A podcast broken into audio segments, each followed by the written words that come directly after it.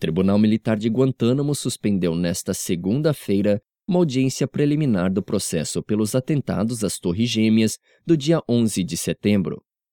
A suspensão ocorreu depois que um dos acusados se opôs à presença de um intérprete que teria trabalhado em prisão secreta da Central de Inteligência Americana, a CIA.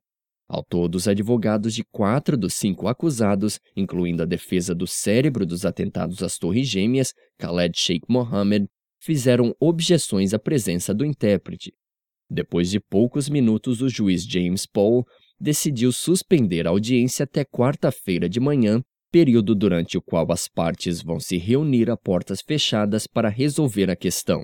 Esta será a primeira audiência preliminar do processo do 11 de setembro.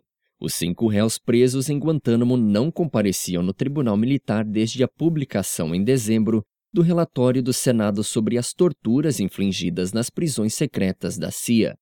O documento revelou que Khaled Sheikh Mohammed foi submetido a 183 sessões de simulação de afogamento e outras técnicas de interrogatórios reforçados em instalações da CIA, onde outros acusados também estiveram internados. Eles podem ser condenados à pena capital pela morte de mais de 3 mil pessoas em 11 de setembro de 2011 nos Estados Unidos.